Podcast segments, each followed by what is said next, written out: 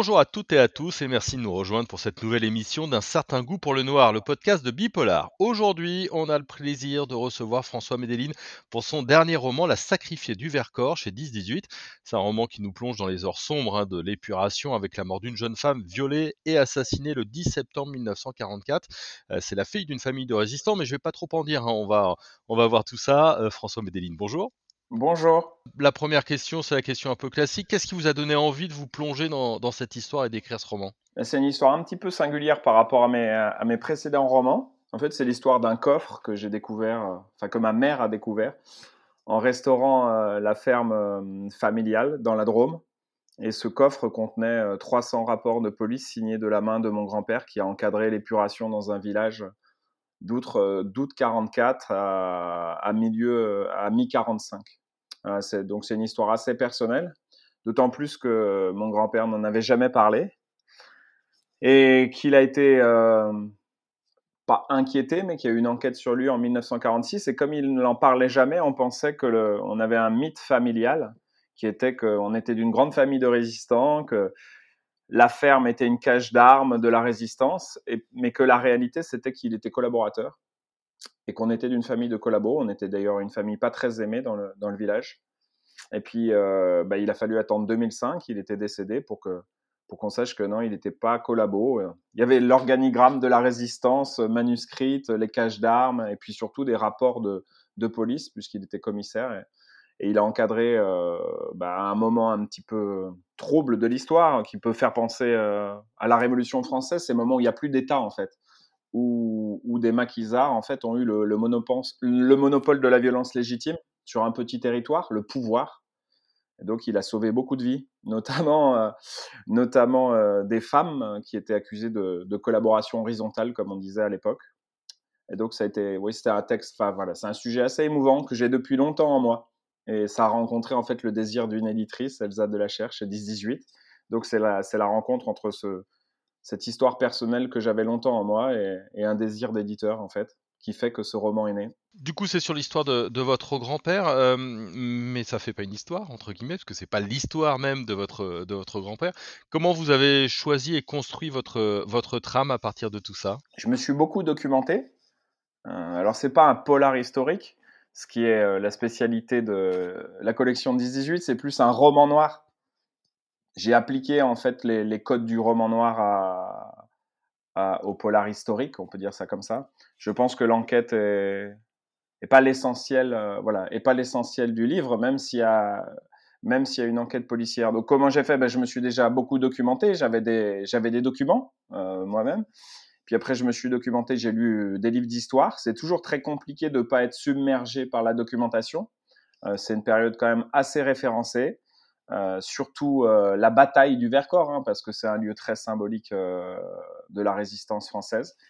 La période de l'épuration, quand tout le monde a quitté le plateau du Vercors, que, que les 4000 hommes, enfin ce qui restait des 4000 hommes est redescendu de la vallée, quand même un petit peu moins documenté. Ensuite, j'ai lu, voilà, je voulais lire les, romans de l'époque. Alors, il y, a, trois grands romans qui ont été écrits Les épées de Roger Nimier, La crève de Frédéric Dard et Uranus de Marcel Aimé d'une filiation politique d'ailleurs qui n'est pas vraiment très très à gauche, qui ont été qui ont été écrits euh, juste après guerre. Et alors on dit que c'est des romans de l'épuration, mais en fait c'est des romans de de la collaboration.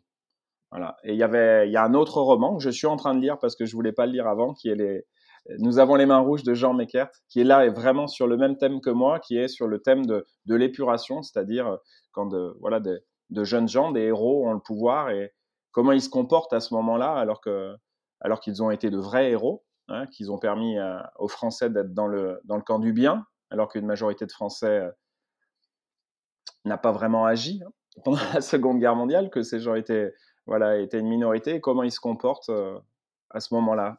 Donc c'est comme ça que j'ai travaillé, documentation historique classique, des romans, et puis après j'ai fusionné ça, ça métabolisé avec avec l'histoire de mon grand-père maternel euh, d'un côté et de mon grand-père paternel, mais là il n'y avait pas de doute puisque puisque lui il était, enfin on a des preuves qu'il était messager pendant la résistance du côté du lac Léman puisque puisque son frère, euh, qui était résistant avec lui, est devenu numéro 2 de, du SDES, de la DGSE, c'était un barbouze du général de Gaulle, donc là, j'en étais certain.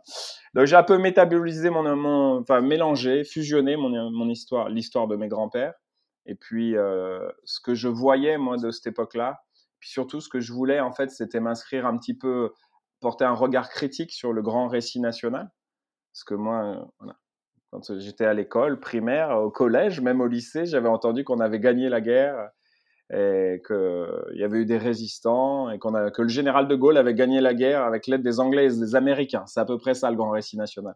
Puis après, quand je suis arrivé à la fac, je me suis rendu compte qu'il y avait eu 25 millions de morts soviétiques, euh, qu'il y a eu 40 millions de pétainistes. Hein. Il y a un livre comme ça qui a été écrit par un historien. Et donc, je voulais quand même gratter voilà cette histoire euh, on, célèbre la mort de De Gaulle, il y a une série sur France 2, euh, mais ça m'intéressait quand même de, creuser cette, époque assez sombre en fait et, méconnue de l'épuration puisqu'elle est courte quoi. Voilà, les dernières lois d'amnistie, ça doit être en 1951, puis après on a mis un couvercle, et d'ailleurs tous nos aïeux ont mis un couvercle, les, les, grands-mères, les grands-pères ne parlaient pas de cette époque, ils ne voulaient pas en parler. Donc c'était vraiment, j'avais ce, besoin en moi en fait de, d'avoir un, regard critique par rapport au récit national. Et, comment vous avez fait pour vous détacher un petit peu de l'histoire de votre grand-père et de ses, euh, et, de ses rapports euh, C'était facile, ça, de, de pouvoir mettre à distance tout en en parlant? Bah, Alors déjà, techniquement, je fais toujours de la fiction du réel. Euh, mes précédents romans, c'est comme ça. J'ai l'habitude, quand j'écris, de mélanger la réalité et la fiction. Et, et dans, le, dans le processus cré et dans le processus créatif, ben, c'est des, voilà, des techniques, des, des process euh, que, que, que, que, je connais. Le souci que j'ai eu, et j'avais eu le même d'ailleurs avec mon second roman, Les rêves de guerre, où je traitais du camp de concentration de Mauthausen, qui était trop sacré, un objet trop sacré pour moi.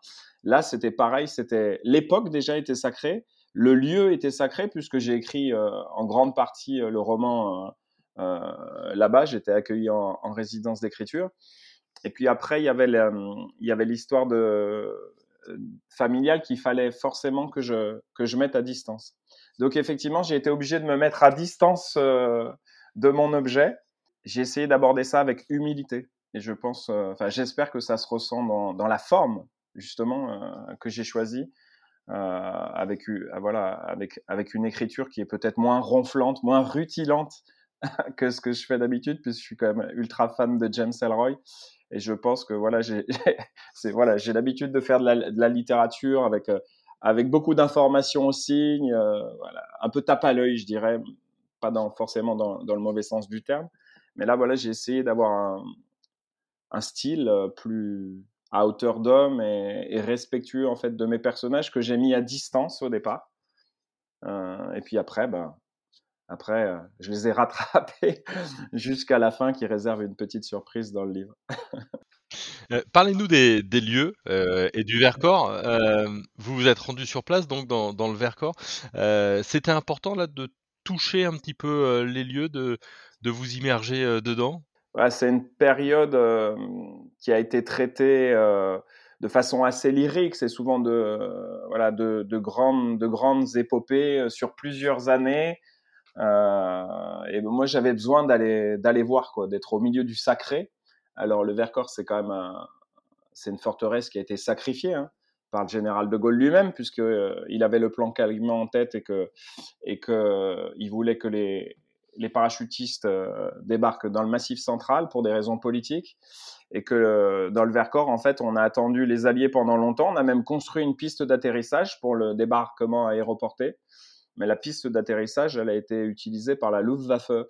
Euh, et donc, c'est une tiers qui a vraiment été sacrifiée hein, entre, à la fin juillet, début août 1944. Euh, donc, c'est un territoire que je connais très bien parce que j'habite à côté. J'étais, voilà, je, m'y étais déjà rendu. Mais pour moi, oui, c'était important, euh, voilà, d'écrire, d'écrire dans, dans ce lieu, quoi, dans, dans, dans cet écrin-là, d'être à l'intérieur du sacré pour pas trop le respecter non plus. Et j'ai essayé de le restituer sans la mythologie, parce que c'est un lieu très mythologique aussi. Vous voyez, non, mais voilà, la résistance, la Seconde Guerre mondiale, le Vercors, euh, c'est très très mythologique. Et voilà, j'ai essayé de, par le traitement stylistique, d'avoir un rapport plus, plus humble, voilà, plus, plus minimaliste, quoi, je dirais, aux gens, à l'histoire et, et au lieu. Et après, il suffit d'aller dans le Vercors pour voir encore les stigmates hein, de, la guerre. Il y a un village qui s'appelle Vassieux-Vercors. On voit encore qu'il a été rasé. Le village a été rasé, le hameau rasé. La chapelle en Vercors a, beaucoup souffert aussi. Ah, quand, euh, quand la, division euh, du, général Feum est montée, à 10 000 euh, soldats qui n'étaient pas du tout des troupes d'élite. Hein. C'est pas la Waffen-SS comme à Oradour-sur-Glane, c'était des troupes de réserve. Mais pour, euh, pour les maquisards du plateau, euh, c'était l'élite hein, quand même. Ils, avaient des armes lourdes et il y, a eu, euh, y a eu quand même plus de 200, enfin, il y a eu 221 morts civiles et plus de 600 FFI tués en l'espace de quelques jours. Ah, c'est quand même c'est une bataille, c'est une rude bataille et, le, voilà, le territoire a, payé. Hein. Il en garde encore, encore les stigmates. C'est vraiment dans la mémoire collective. Quand vous habitez dans l'Isère, dans la Drôme, voilà, on en parle, on en parle encore beaucoup. Et puis moi, j'habite à Romans-sur-Isère et, tous les matins quand je me lève, en fait, je, on a le Vercors en face de nous. C'est un lieu très très très très emblématique de nos vies ici, euh, euh là où j'habite, quoi. Ouais. Eh, parlez-nous un peu des, des personnages. Les personnages principaux, il y en a peu en fait. Euh, on va dire qu'il y a deux personnages principaux. Voilà, il y a, Georges Duroy euh, qui porte le même, euh, le même nom que le, héros de Belle Amie et qui est son exact opposé puisque en fait c'est, le livre qui, le premier livre dont je suis tombé amoureux, Belle Amie de Maupassant. Euh, et mon grand-père s'appelle Georges, alors je décidé de lui donner le même nom que, que le héros de Maupassant, mais alors il n'est pas du tout ambitieux, euh, il se prostitue pas pour réussir, au contraire c'est quelqu'un de voilà de, de très minutieux, de très humble, peut-être un peu taciturne. Il est commissaire de police près de, du commissariat à la République de Lyon, rattaché à la délégation à l'épuration. Et donc, il monte pour trans en mission de, de routine quasiment. Il, vient transférer euh, une espionne collaborationniste pour la ramener à Lyon, euh, à la prison Montluc. Et puis, euh, au moment où le jour où il monte, le 10 septembre 1944, eh ben, il y a un assassinat euh, qui a été commis euh, sur la commune de Saint-Julien en, Vercors. Et donc, il y a la, la fille d'une grande famille de résistants du plateau qui a été sauvagement assassinée, a priori violée et plus bizarrement tondue. ce qui semble assez étrange aux yeux du commissaire, puisque les tontes ont commencé. Hein, il y a eu 20 000 tontes dans les jours qui ont suivi la libération sur les places publiques en France euh, de femmes, mais c'était quand même euh, plutôt de nature politique. Et donc, il comprend pas pourquoi une fille de résistant euh, a été tondue. Normalement, c'était plutôt le sort qu'on réservait à, des femmes qui avaient eu le malheur de coucher avec un traducteur de la commandante Tour ou un sous-officier allemand. Et donc, il, il s'attache, il est quand même commissaire de police, donc il se met à enquêter, et pendant son enquête, il, il rencontre en fait euh, une photoreporter de guerre américaine qui s'appelle Judith Ashton, qui est la correspondante du magazine euh, Life, qui s'inspire un peu d'une personne euh, réelle qui existait, qui a été une correspondante de guerre qui a pris la première photo du camp de Buchenwald qui a fait la une de Life en mai 45 d'ailleurs. Et donc, comme ils ont un sens du juste, je dirais, tous les deux, eh ben, ils allient leurs forces face à l'injustice puisque euh, il y a une communauté italienne sur le plateau et sans rien déflorer de l'intrigue, c'est plutôt cette communauté-là qui est ciblée. Et eux en fait ils combattent l'injustice pour savoir, pour connaître les vraies raisons de, l'assassinat de, cette jeune institutrice grenobloise euh, qui s'appelle euh, qui s'appelle Marie Valette. Et donc on suit sur une journée le parcours de, Georges Duroy et de, et de Judith Ashton à la recherche de la vérité. C'est intéressant aussi cette communauté italienne?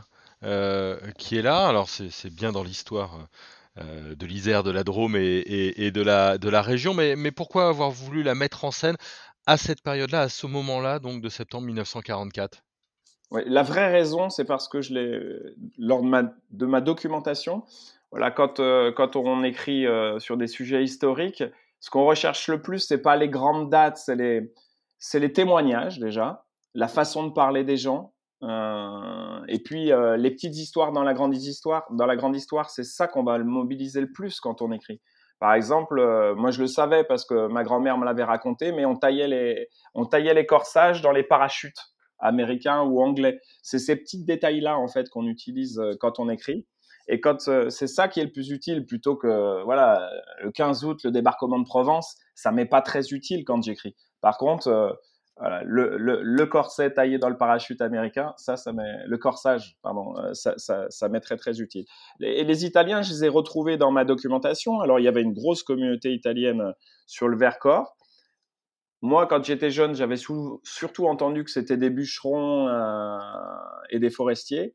Euh, autant vous dire qu'ils n'ont pas été euh, vraiment beaucoup appréciés euh, déjà avant la guerre parce que c'était des étrangers.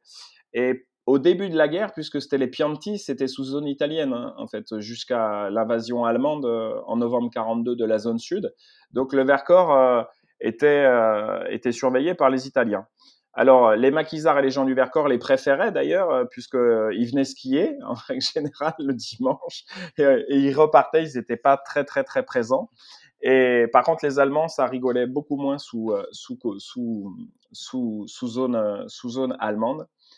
Et j'ai trouvé beaucoup de reportages où voilà, c'était des, des témoignages, excusez-moi, euh, c'était en sortie de guerre, hein, dans les livres d'histoire, où les habitants du plateau qui restent témoignent notamment de leur rapport euh, à cette communauté italienne, euh, en se faisant un peu des reproches, en avouant que ils les ont quand même pas très très bien, ils, ils les ont quand même pas très très très très bien accueillis. Alors que souvent, en fait, il y avait aussi des réfugiés politiques. C'est des gens qui, qui, qui, qui, ont fui tout simplement, qui ont fui, qui ont fui le fascisme. Donc ça m'a intéressé euh, de, de, traiter ça. Et puis c'était aussi une façon de leur rendre justice parce qu'il y, a y a de grandes percées euh, des routes qui ont été faites dans le Vercors. On n'en parle jamais, notamment ce qu'on appelle le tunnel des Grands Goulets, qui est une route vertigineuse de la Drôme, désormais fermée à la circulation car trop dangereuse. Mais en fait, ces, grandes percées ont été trouées par les Italiens, parce qu'ils sont ils, sont pas seulement venus euh, bûcheronner euh, et faire du charbonnage, ils sont aussi euh, ils sont morts. Ils sont ils sont beaucoup morts en fait en, en perçant les routes, en tout cas des, des préalpes ici dans la Drôme. Et puis ça me servait aussi à, traiter la figure du bouc émissaire. Et puis il y a des résonances avec l'époque actuelle. Parce que je crois que cette époque m'a toujours beaucoup intéressé. Parce que je me suis toujours dit, et si, euh, et si, et si on avait été dans le camp des perdants, ce qui était tout de même le plus logique, hein, euh, De Gaulle les communistes, les réseaux catholiques et les, résistants minoritaires mis de côté, on a plutôt perdu la guerre. Et je me suis toujours dit, on aurait quand même fait notre examen de conscience, on aurait fait un autre examen de conscience. Il a fallu attendre 1995 pour que Jacques Chirac reconnaisse euh, l'implication de l'État français euh, dans la Shoah. Euh, y a du comme on a mis le couvercle sur la chape de plomb au sortir de l'épuration, il y a du personnel de l'épura, il y a du personnel de, de, Vichy qui a été recyclé. Voilà, Paul Touvier, le, chef de la milice de Lyon, a été retrouvé très tard. Euh, Bousquet euh, a été protégé euh, alors qu'il était co-organisateur de la rafle du Valdiv. Papon a eu le temps de, d'être préfet de police lors de sombres heures rapport à la, à, la guerre d'Algérie et, ministre. Donc euh, ça me permet aussi d'interroger, vous voyez, bah oui, il y avait, alors c'est un peu, ça peut paraître tarte à la crème comme ça, mais non, a priori, quand il y a des communautés un peu étrangères, même chrétiennes, même chrétiennes, hein, on les aimait, on les aimait pas beaucoup. Donc euh, j'aimais bien aussi traiter cette, voilà, cette figure de l'étranger et du bouc émissaire. Mmh. Et, et euh, dans votre récit, tout se passe sur une seule et même journée? Oui, j'ai eu cette intuition très tôt. Euh, parce que je voulais faire, euh, oui, je voulais pas faire une grande épopée sur plusieurs années. Je voulais pas rajouter du lyrisme au lyrisme de la guerre et des hommes et de sacralité au lieu. Donc euh, j'ai choisi une petite focale, euh, ce qui est peu fait et qui a été fait dans les trois romans que je vous ai cités.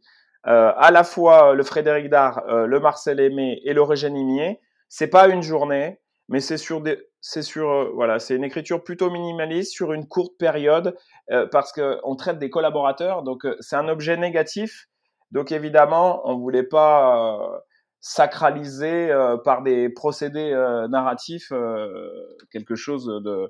On voulait bien l'expliquer. C'était une façon aussi d'expliquer comment les collaborateurs sont devenus collaborateurs. On voulait pas rajouter du positif à, à des actes qui ne l'étaient pas du tout.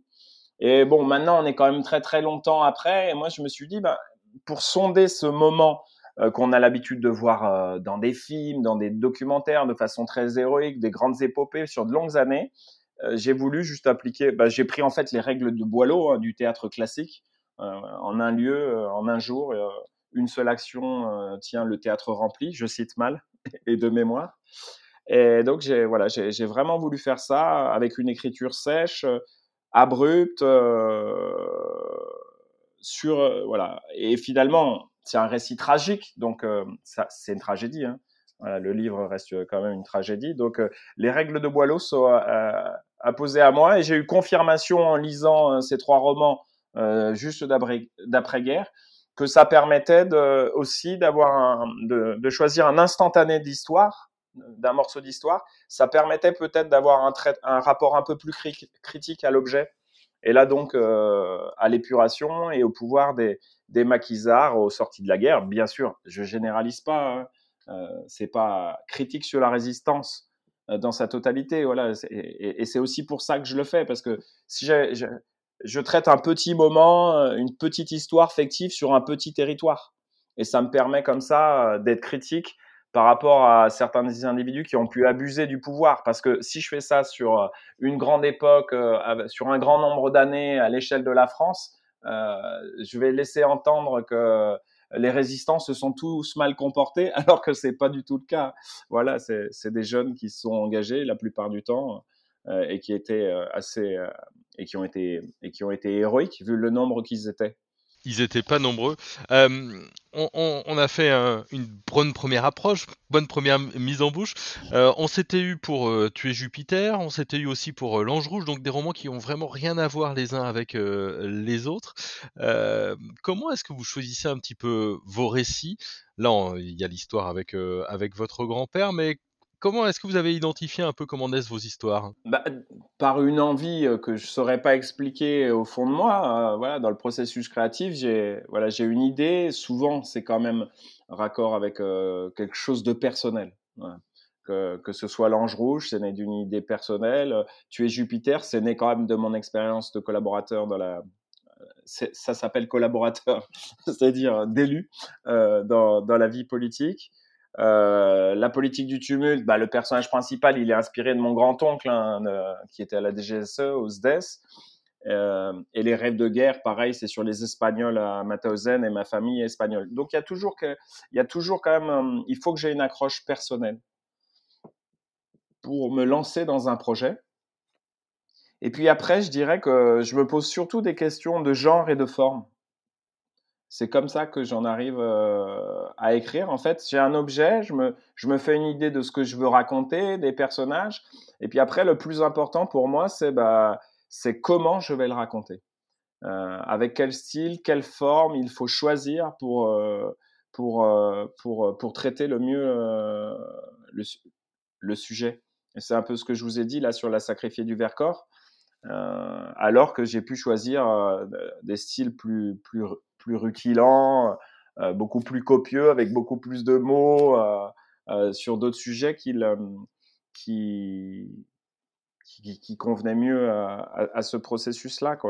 Mais je pense qu'après, alors mon éditeur historique à la Manufacture de Livres, Pierre Fournier, qui a lu donc La Sacrifiée du Vercors, m'a dit non mais moi j'ai vu en deux pages que c'était toi. Voilà, je pense que je pense que j'ai une écriture singulière quelque part puisque qui plaît pas d'ailleurs à tout le monde, hein, qui fait pas toujours l'unanimité, euh, parce qu'il m'arrive euh, sur mes quatre premiers romans euh, d'avoir des retours très très négatifs sur mes livres et des retours très positifs par ailleurs, mais d'avoir vraiment des lectures très très différentes. Et souvent, on me parle du style ou de la façon d'écrire.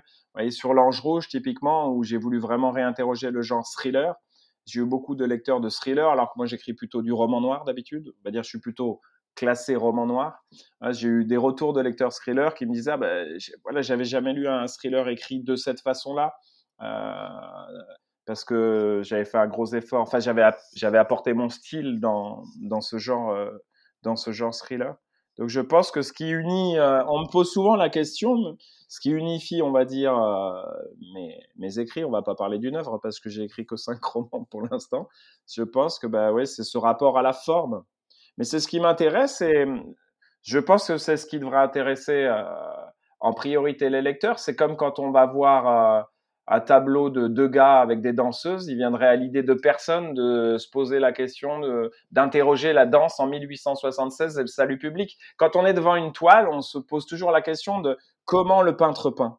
Et comme, euh, comme les mots, c'est profane, qu'on les utilise depuis notre naissance, c'est vrai qu'on va s'attacher plus à l'histoire ou au personnage. Mais moi, ce que, ce que j'aime quand je lis et quand j'écris, c'est vraiment comment c'est fabriqué.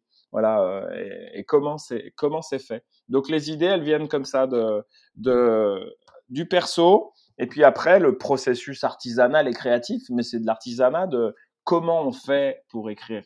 Euh, ça veut dire quoi écrire, comment on utilise les mots? Et comment on coupe une histoire, euh, quel point de vue on choisit, quel point de vue on choisit?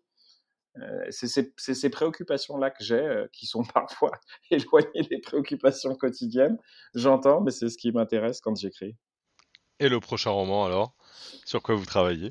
Eh ben, euh, Le prochain roman, c'est, on va dire, la suite de L'Ange Rouge, voilà, à la manufacture de livres, où on retrouvera le commissaire, le commandant Alain Dubac et, et son second, Mamie, alias Nicole Piroli, ou l'inverse, Nicole Piroli, alias, Mamie. On va dire dans une. Je pense qu'il y aura trois livres. Voilà, j'ai trois livres en tête, qui une trilogie, une trilogie lyonnaise. On va appeler ça comme ça. Voilà, avec avec euh, avec mes, mes, mes, mon boy et mes girls du SRPJ de, Lyon, parce qu'il y a beaucoup de il y a beaucoup de personnages féminins dans cette série-là, qui paraîtra, je, je, pense, à la manufacture de livres, soit l'année prochaine, soit celle, soit celle d'après, le temps, le temps que le temps que je l'écrive. Eh ben, merci beaucoup. En tout cas, de nous avoir euh, euh, répondu. Merci euh, à tous ceux et celles qui, vous, qui avez écouté ce, podcast. Si vous l'avez aimé, n'hésitez pas évidemment à, partager, à liker et à en parler autour de vous. Et puis surtout, surtout, plongez-vous dans la sacrifiée du Vercors de François Médéline. François, merci. Merci à vous. Merci beaucoup. Et bonne semaine à tout le monde.